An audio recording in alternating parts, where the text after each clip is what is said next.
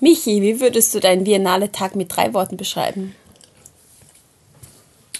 Verrückt, hm, dokumentarisch und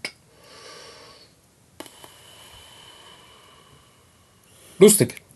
Und Anne, du, wie würdest du deinen heutigen Biennale-Tag in drei Worten zusammenfassen? Historisch, mh, mm, aufdeckend und originell. Ja. Originell ist ein gutes Stichwort. Wir sind fliptruck.com, der österreichische Filmpodcast. Mein Name ist Michael Leitner und bei mir ist wie immer die bezaubernde Genie. Auch genannt Annemarie Darok. Wir haben seit fünf Jahren ein gemeinsames Leben und nun auch einen gemeinsamen Podcast, zumindest während der Biennale, wo wir euch so gut wie möglich jeden Tag up to date halten. Heute haben wir zwei Filme im Programm, nämlich. Plus ein kleines Extra. Plus ein kleines Extra. Äh, zum einen den Film Sobitje oder Die Event, eine Doku aus Russland und ja, zumindest über, über russische Ereignisse. Und zum anderen The Lobster, ein Film vom griechischen Regisseur Yorgos Lantinos. Nein, Sobitje ist nicht aus Russland, sorry. Sondern. Niederlande und B ist Belgien, gell? Davon gehe ich aus. Und ja, wie gesagt, zum anderen eben The Lobster von Yorgos Lantinos, einem griechischen Regisseur, produziert dürfte das Ganze aber in den USA geworden sein. Ja, aber bevor wir mit diesem Programm anfangen, ein, sozusagen ein kurzer Nachtrag. Bei der Biennale gibt es ja viele Filme, die, oder die meisten Filme eigentlich laufen zweimal. So auch der äh, Film Spotlight, über den der Wolfgang und ich in unserem gemeinsamen und äh, den, dem Dreier-Podcast sozusagen schon gesprochen haben. Und jetzt hat ihn die Anne auch gesehen und da würden wir doch gerne wissen, was du noch dazu für einen Senf dazu zu geben ja, hast. Ja, ähm, zum Inhalt so will ich eigentlich gar nicht mehr viel sagen. Das kann man sich immer man schnell dann, nachlesen. Ja, oder nachhören. Nachhören am besten. Ja, also ich fand ihn ehrlich gesagt mittelmäßig. Ich hatte das Gefühl, ich schaue den ähm, Schauspielern, also das ist mein erster Kritikpunkt, ich schaue den Schauspielern beim Schauspielen zu, was mich ein bisschen ge gestört hat, dass, dass es alles so künstlich wirkte. Mark Ruffalo, der hat sehr, sehr, sehr geactet. Wahrscheinlich eh, weil der Typ, den er gespielt hat, auch so komisch war. Aber er, es war halt wahnsinnig übertrieben in meinen Augen und es hat mich auch immer wieder irritiert. Ähm, dann die Themen finde ich natürlich sehr interessant und da möchte man natürlich auch mehr darüber wissen und äh, das ist der Punkt, an dem mich der Film dann doch irgendwie gefesselt hat. Nur hatte ich das Problem, manchmal die Figuren nicht gut zuordnen zu können. Also nicht die Journalisten, sondern alle anderen mit den Serien wusste ich manchmal nicht, wer das jetzt ist und warum der so wichtig ist. Ich weiß nicht, ob das wegen der Sprache war, ob das untergegangen ist, ob das nicht so klar deklariert wurde, aber ich habe es auf jeden Fall nicht wirklich mitbekommen manchmal.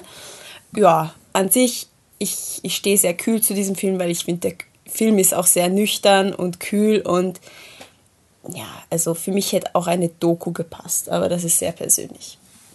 Ja, eine Doku passt auch zu unserem ersten Thema, weil es ist eine Doku. Michi und die Überleitungen. Ein, ein Hit. Subitje oder die Event. Das heißt, der Titel ist hier einfach Subitje. Die Event ist der englische Titel und dann weiß man wohl auch, was Subitje auf Deutsch heißt. Ist ein Film vom Regisseur Sergei Losnitsa, sicherlich falsch ausgesprochen. Der Film dokumentiert die, die Ereignisse an den Tagen vom 19. bis 24. August 1991 im heutigen Russland bzw. der damaligen Sowjetunion, insbesondere in St. Petersburg. Mhm. Oder eigentlich fokussiert sich nur auf die Ereignisse in St. Ja. Petersburg. Und damals zwar war das so.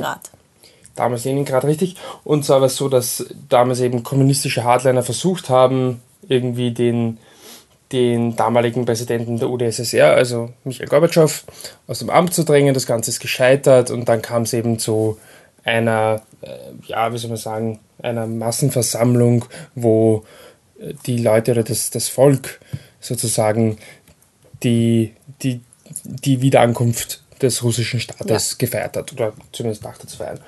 Und ja, dabei greift der Film auf, das ist auch für mich der größte Pluspunkt, von Sobitje auf relativ beeindruckende ja.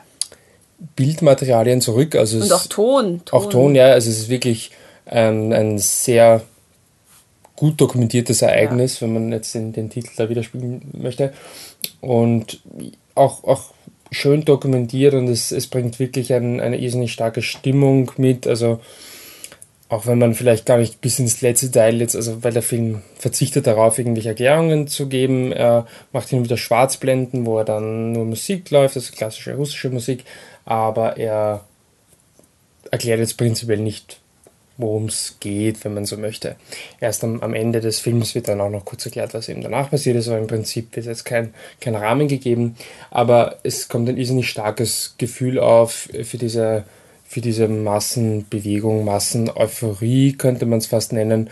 Und ist eigentlich irrsinnig, ja, irrsinnig ist schon ein bisschen übertrieben, aber eigentlich sehr bewegend und schön. Vor allem Selbst, eine Szene ist. Vor allem eine Szene, wo eine, eine Schweigeminute gehalten wird, relativ gegen Ende, ist wirklich bewegend. Wenngleich man ja natürlich jetzt mit den aktuellen Ereignissen und auch im, im Film taucht Wladimir Putin einmal kurz auf. Wirklich spielt keine Rolle in dem Film, aber taucht einmal kurz auf und ist irgendwie so eine ganz, ganz nette Erinnerung daran, dass ja bei aller damaligen Euphorie vielleicht jetzt Russland trotzdem noch nicht internationales ja. Vorbild Nummer eins ist.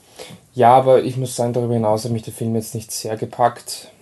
Äh, es wird jetzt irgendwie damit verkauft, dass das Geschichte im Moment, also jetzt im Finale-Heft zumindest, im Moment das Geschehen sehr banal ist habe ich schon noch so empfunden, da haben wir schon mhm. diskutiert. Anne meint eher nicht Nein, so. Also Aber ich finde schon, dass man das auch so empfunden hat, nur ist es mir halt für, selbst wenn es ein kurzer Film ist, aber das war mir einfach ein bisschen zu wenig. Ich hätte einfach mehr gebraucht. Mir war der Film insgesamt zu wenig. Ja, ich glaube, ich spreche für uns beide, wenn ich sage, wir sind jetzt zwar keine Geschichte Noobs, aber ich meine, man weiß jetzt nicht alles äh, genau, wann, wann die Sowjetunion, sicher einige von euch wissen das sicher genau und das bewundere ich auch, aber ich weiß jetzt nicht genau, wie, wann äh, die Sowjetunion gestürzt wurde. Das, ich wusste gar nicht, dass es danach nochmal einen kurzen Putsch der Kommunisten gab, also diesen versuchten Putsch, das wusste ich gar nicht und eben weil der Film verzichtet darauf, irgendwelche Erklärungen abzugeben, ist es irrsinnig schwer, da mitzukommen. Also wir, wir haben uns am Anfang auch kurz vertan beim gemeinsamen Gespräch. Wir wussten, am Anfang haben wir gar nicht gewusst, warte, wie war das? Wer hat jetzt den Putsch überhaupt ähm, versucht? Also ich finde, es ist einfach schwer in, in einen Film, man braucht am Anfang von einem Film immer ein bisschen Zeit, um reinzukommen. Ist so, vor allem wenn man sich auf diese Bilder ähm, äh, konzentriert und gleichzeitig die Untertitel liest. Und ähm, wie mein lieber Fahrlehrer in der, Schu in der Fahrschule gesagt hat, wie lang braucht man, um wieder in den Unterricht reinzukommen, nachdem er aufs Handy geschaut hat, 15 Minuten. Und wenn man dann mit solchen, bei so einem Film mit solchen, ha also durch, der, durch das Gesprochene, mit solchen Facts konfrontiert wird, die man aber nicht irgendwie kennt, dann, dann äh, hat man echt Probleme, dass man das irgendwie historisch einordnen kann. Und deswegen finde ich es als Doku an sich zu wenig da gehören mehr Informationen dazu. Ja, der eine bewegende Moment mit der Schweigeminute hat mich auch gepackt. Ich habe auch mitfühlen können mit den Personen und habe natürlich über das Aktuelle nachgedacht, aber als Doku ist es einfach nicht genug. Ich bin nicht informiert rausgekommen aus dem Film. Ja, ich im Prinzip ja, ich bin ja auch nicht über, übermäßig zufrieden mit dem Film. Ich, ohne es irgendwie gemein zu sein, ich möchte einfach aus meiner persönlichen Sicht ein bisschen widersprechen. Ich bin prinzipiell einer, der Filme nicht in, ja, in, in Schachteln packt und sagt, ein Doku muss mich informieren und ein Spielfilm muss mich unterhalten oder was auch immer. Deswegen wäre ich theoretisch schon offen gewesen. Ich habe es ganz einfach als zu wenig empfunden. Ich möchte nur sagen, ich persönlich habe jetzt nicht so ein Problem damit, dass der Film jetzt nicht alles bis ins kleinste Detail erklärt oder generell nichts erklärt. Ich, ich finde nicht, dass es jetzt so gegen den Film spricht. Das ist halt meine Meinung. Aber unterm Strich kommen wir beide relativ unbefriedigt raus aus dem Film. Ja. Auch nicht wirklich in, in Schachteln passt ein anderer Film, Annemarie. The Lobster, ein Spielfilm ähm, Jorgos, von Jorgos Lantimos, ähm, ein Griechen und das ist eine irländische, äh, irländische, ich finde in Abkürzungen im Biennale ganz verwirrt, irische, ähm, englische, griechische, französische und niederländische Produktion. Hier steht Großbritannien, das Großbritannien, Englisch ist ein bisschen... Oh Gott, ich hasse diese Abkürzungen. So, und ähm, es war anscheinend vom Biennale-Publikum und von uns auch sehr erwarteter Film. Wir haben uns, ich habe da ein Einser dazu geschrieben, wir haben Noten gegeben im, im Programmheft welcher Film uns wie gefällt. Ich habe ein Herzal dazu gemalt und ein dickes Rufzeichen. Also ich habe sehr darauf diesen Film gewartet. Worum geht's? Äh, es geht um einen Typen, der von Colin Farrell gespielt wird, der, ähm, der in einer Welt lebt, wo Single sein nicht wirklich existiert. Es ist eine, eine utopische Welt, in der man nur in Pärchen existieren kann und dieses Pärchentum wird auch staatlich verfolgt. Also wird nachgeschaut, ob man wirklich als Pärchen lebt. Und dieser Mann verliert seine Frau in dem Sinne, dass sie sich von ihm trennt und muss jetzt in ein Single-Resort, wo ihm nach einer Frist droht, dass er in ein Tier verwandelt wird, wenn er keine Partnerin, keine neue findet. Und sein Weg durch diesen Film führt ihn eben in dieses Single-Resort und danach auch in eine anarchische Gruppe, sagt man anarchisch, anarchische Gruppe, ähm, sicher, die eben, ihr versteht das, die gegen ähm, das ganze Pärchendasein ist. Natürlich in jeder Welt gibt es auch eine Antigruppe, aber auch die Antigruppe hat ihre Regeln und so finde ich, dass eben äh, Lantimos eigentlich gegen alles anti ist. Gegen Antigruppen, gegen die Gesellschaft, gegen die Liebe. Er ist anti und macht das auf eine irrsinnig originelle, kreative Art und Weise. Also begeistert weiß ich noch nicht, ob ich bin von dem Film. Ich glaube, man muss sich ein zweites Mal anschauen. Ohne ich hab, Biennale Publikum? Ja, nichts gegen das Biennale Publikum. Nein, im Gegenteil. Aber ähm, ich, man spürt, wenn, wenn, wenn du in, den, in das Gartenbaukino reingehst und du siehst in dieser Bucht sozusagen vor, vor der Eingangstür, dass die Leute sich stapeln und stehen und warten, um diesen Film sehen zu können und du sitzt drinnen in diesem Saal und du spürst einfach diese kollektive Erwartungshaltung, dass dieser Film super wird dann erdrückt das einen. Also mich erdrückt das. Ich, ich habe das Gefühl, es muss mir jetzt gefallen, aber wenn es mal gefällt, na, ist es dann nicht doch überbewertet, weil ich in diesem Saal drin gesessen bin. Also es sind solche Gefühle, die auf mich zukommen. Und ich glaube, ohne diesen Gefühlen müsste man sich nochmal anschauen. Also begeistert bin ich jetzt noch nicht. Aber die Story, also einfach genial. Sowas Durchdachtes und in jedem Detail genial ausgeführtes und so subtil ähm, die, die einzelnen Stränge. Es ist nicht dieses boah, ich drop jetzt voll die Craziness und schaut euch das an, was da Wildes passiert in dieser Welt, sondern man versteht jede Verrücktheit dieser Welt, weil es einfach irrsinnig plausibel ist. Jeder einzelne, einzelne Gedanke, da denkst du, ah, die Leute werden in Tiere verwandelt und deswegen gibt's, die meisten Leute wären gern Hunde, also gibt's viele Hunde in der Welt und es ist voll logisch, es ist einfach logisch und deswegen, das ist etwas, was ich, an dem Lantimos sehr, sehr bewundere. Gleichzeitig ähm, mache ich mir ernsthaft Sorgen um seine Sexualität, weil er Sexualität mit was sehr Animalischem verbindet. Auch in seinem Film Dogtooth kommt Sex eigentlich mehr als, ja, man muss halt manchmal befriedigt werden und deswegen gibt es ein bisschen Rubbel-Rubbel nicht mehr als das. Und ich mache mir auch ein bisschen Sorgen um sein Körperbild, weil in Dogtooth und in ähm, The Lobster haben die Leute eigentlich kein Problem damit, sich Schaden, körperlichen Schaden zuzufügen, wenn es für ihre Zwecke gut ist. Also, aber diese, auch diese, also diese Sachen sind auch so auf eine gewisse Art plausibel, dass man sich über sich selber auch ein bisschen wundern muss, warum man das plötzlich plausibel erscheint. Mhm. Also ja. Ja, ich habe ähm, beim, beim Rausgehen ein Gespräch belauscht. Ich weiß es negativ gemeint war. Ich hatte das Gefühl, aber es spielt eigentlich keine Rolle, wo eben eine Besucherin ihre Begleitung quasi so gefragt hat, rhetorisch, wie fällt einem so etwas eigentlich ein? Und ich habe mir eigentlich gedacht, naja, also natürlich ist es sehr, sehr, sehr originell, der Film. Nur ich finde, dass es halt diese eine Idee mit diesem Single-Ressort und alles, was dann noch darauf gepackt wird und diese, diese Gruppe, die eben dagegen ist, was du schon erwähnt hast am Anfang, die dann eben das radikale Gegenteil ist mit wir sind nur Singles und wie sobald du halt irgendwie eine Liebesbekundung gibst, dann, dann bist du rausgeschmissen oder schlimmer gefoltert, weil, weil das ist, dann muss man eben genau im Gegenteil sein.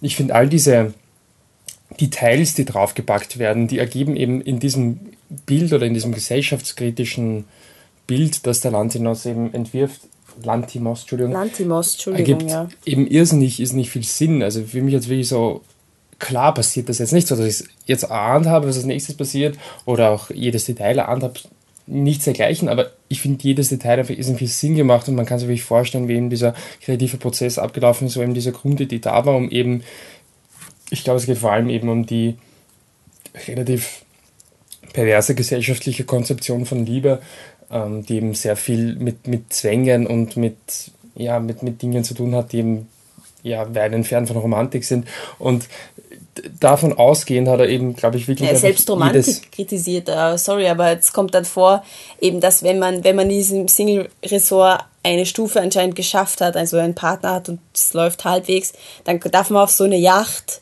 Und das ist schon so, auch, oh mein Gott, dann kriegst du halt voll die Romantik jetzt, wenn es dann Partner hast, der passt, ja. Mhm. Passen ist sehr ein einfacher Begriff in dem Film. Also äh, passen, tun. Aber ich glaube trotzdem, dass aber dann, es um das ist schon Romantik auch, ja. Ja, aber ich würde nicht sagen, dass er Romantik an sich kritisiert. Ich, wie soll man Romantik kritisieren? Wenn zwei Menschen zwischeneinander romantisch sind, dann glaube ich nicht das Land immer was dagegen Naja, Romantik auch glaub, als Belohnung einfach. Belohnung für, für ja okay. Zusammensein. Ja, aber dann, das habe ich eh gesagt. Also ich finde, es ist einfach eine, eine Kritik an der Konzeption von Liebe vorgegeben durch unsere Gesellschaft. Also ich denke, da ist dann auch das drinnen, dass eben auch Romantik ein Stück weit entworfen wird.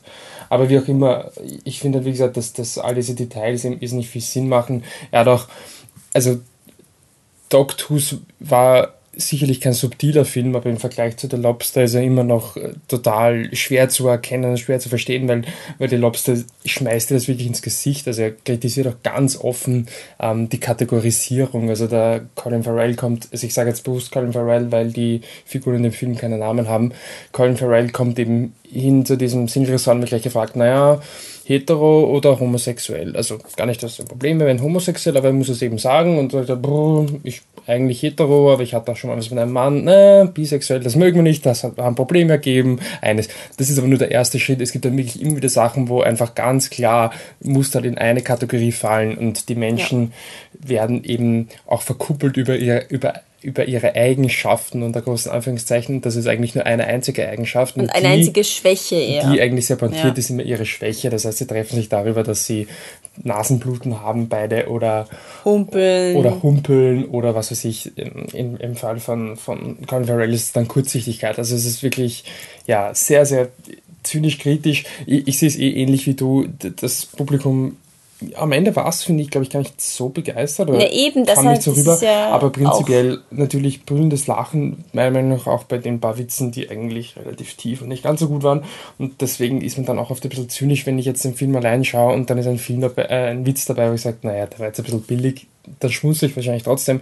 Wenn ich im Kino sitze und dann ist genau dieser Witz der Brüller, dann denke ich mir, ja, ist jetzt ja, Es ist immer schwer, wenn Film. Leute eine Emotion empfinden, die man selber nicht empfindet und dann muss man auch darüber nachdenken, kurz so, warum lacht ja. er jetzt, warum lache ich ja. nicht? Ich meine, ich will jetzt auch keine, keine Abhandlung hier über, über Filmfestivals, aber es ist klar, klar, Wenn, wenn, wenn, wenn das Publikum den Film lustiger findet, weißt du selbst, dann bewertest du ihn fast ein bisschen unter. Aber ja.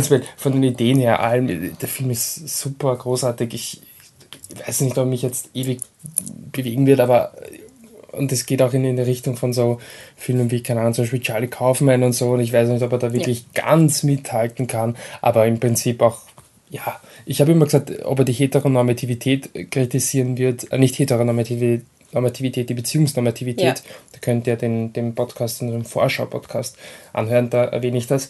Und es wäre einfach lächerlich zu sagen, dass das macht, weil kritisiert er wirklich das ganze Konzeption, alles. Liebe oder Beziehung ja. und ja, ist sehr vernichtend, aber auf jeden Fall intelligent und reflektiert und lustig ja. und verliert aber deswegen jetzt nicht irgendwie, Gott, Optimismus, aber er ist jetzt nicht irgendwie so bitterböse, dass man nachher sich die Pulsadern auf ähm, schneiden will. Gut, ähm, das noch irgendein Kommentar? Nein. Gut, ähm, ja, wir haben noch Gewinnspiele oder ein Gewinnspiel noch laufen auf unserer Homepage auf flipthetruck.com. Da haben wir generell, findet ihr unsere ganze Berichterstattung zu Biennale, inklusive Bingo, inklusive unserem bisherigen Podcast und mittlerweile, wenn der Podcast online geht, wohl auch inklusive einen, einer oder mehreren Reviews, geschriebenen Reviews von Patrick und Wolfgang. Und ja, wenn wir der Anne jetzt sagen wollen, wie das damals genau abgelaufen ist in der UdSSR und die, genauen historischen Abläufe. Ja, das dürft ihr mir gerne schreiben. Ja, wie macht man das? Auf Twitter unter Viennese Cat, Wiener Katze auf Englisch. So ist es. Ah ja, ähm, wenn man dem Michi sagen möchte, ähm, dass er ab morgen ein kleines Kätzchen wird, weil wir nicht mehr gut zusammenpassen, ich, damit möchte ich eines anbieten, weil es, es, ist mitunter der Lust, also für mich der, der lustigste, zynischste Witz in Lobster, Ähm, also der Titel kommt daher, dass Colin Farrell sich zum Lobster machen will, äh, weil, weil er in ein Tier verwandelt wird, dann will er wenigstens ein Tier sein, das ewig lebt. Das ist so wie der, das ist so wie der Witz von Woody Allen, wo er meint, die zwei Frauen, die sich über das schlechte Essen beschweren und die eine meint ja, und vor allem die Portionen waren so klein. Man hat nie genug, auch wenn es noch so schlecht ist. Ähm, ja, ich weiß nicht, was die Frage war, aber ich nehme an, dass es um Twitter geht. Dort findet ihr mich auf hipstersaurier. Und ja, da findet ihr auch dann, denke ich, die Kontaktdaten von unseren anderen Podcastern. Wenn ihr ganz genau hinschaut, auf Facebook sind wir auch, facebook.com slash truck. Und ich glaube, dann haben wir soweit alles. Annemarie, ein schönes Schlusswort zum fünften, sechsten Biennale-Tag. Ich würde trotzdem gerne ein Katzal werden. Auch wenn es Mainstream ist. Wenn ich ein Tier werden müsste, werde ich ein Katzal. Lobster müssen auch echt lang durchhalten. Ja, und zart wirst vielleicht gegessen. Wer kann dir das garantieren, dass nicht weniger als Katze kannst du wenigstens wegrennen. Aber wer den Film sieht, wird, äh, Film sieht, wird sehen, dass man auch als vermeintlich nicht zu tötendes, nicht zu jagendes ja. Tier womöglich eine kurze Lebenserwartung mhm. hat in dieser Dystopie. Aber gut, mit diesen traurigen Worten verabschieden wir uns. Tschüssi. Tschüss.